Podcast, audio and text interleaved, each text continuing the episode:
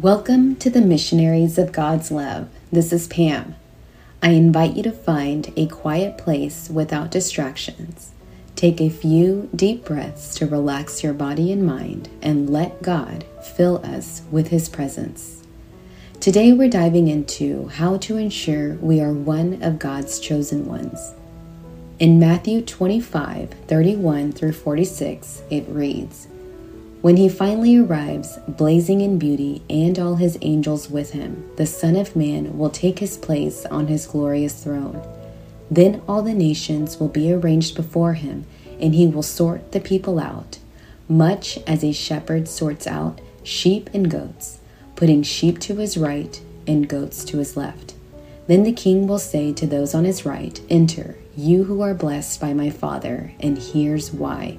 I was hungry, and you fed me. I was thirsty, and you gave me a drink. I was homeless, and you gave me a room. I was shivering, and you gave me clothes. I was sick, and you stopped to visit. I was in prison, and you came to me. Then those sheep are going to ask, Master, what are you talking about? When did we ever see you hungry and feed you, thirsty and give you a drink? And when did we ever see you sick or in prison and come to you? Then the king will say, Whenever you did one of these things to someone, that was me. You did it to me. Then he will turn to the goats and the ones on his left and say, Get out, worthless goats. And why? Because I was hungry and you gave me no meal. I was thirsty and you gave me no drink. I was homeless, and you gave me no bed. I was shivering, and you gave me no clothes. Sick and in prison, and you never visited. Then those goats are going to ask, Master, what are you talking about? When did we ever see you hungry, or thirsty, or homeless, or shivering, or sick, or in prison and didn't help? He will answer them, Whenever you failed to do one of these things to someone, that was me. You failed to do it to me. Let me explain. There are distinctions between the goats situated on the left and the sheep on the right of Jesus.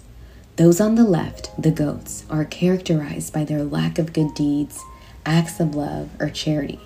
On the opposite side, those on the right are known for providing food and water to the needy, offering shelter in our homes, visiting the sick and imprisoned, and clothing those in need.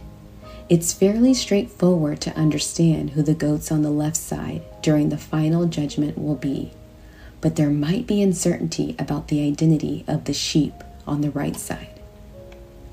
What would be the modern day equivalent of providing food and water to the needy, offering shelter in our homes, visiting the sick and imprisoned, and clothing those in need?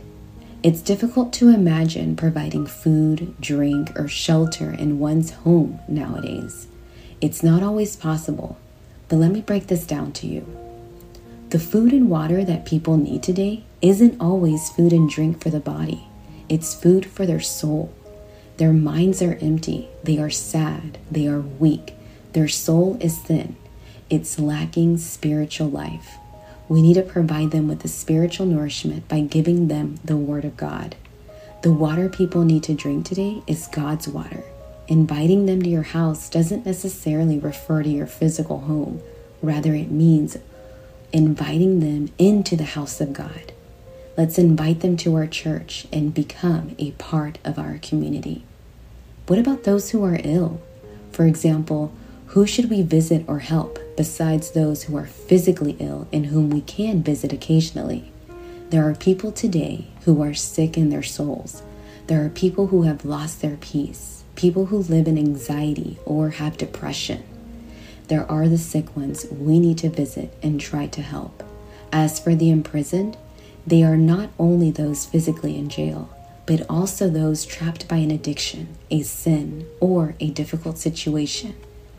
We can't always change their lives, but many times we can do something. Visit them, have a conversation, or guide them to a place where they can receive help to overcome their struggles. You don't have to be a priest to do this. You can invite many people to come closer to God.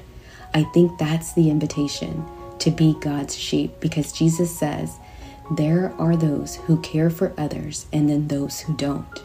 We can't ignore that fact.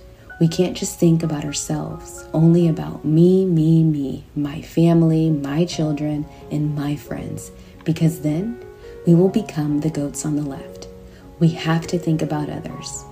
Now, you can't change the world, you can't fix the world, but we can do something to help. Let's start today's prayer with a few questions. What can I do to guide your children? How can I spiritually fill one soul with God's fruit? Can you lead me to those in need to invite them to your house? Take a moment to let these questions settle in, allowing God to speak to your heart. Have a blessed day.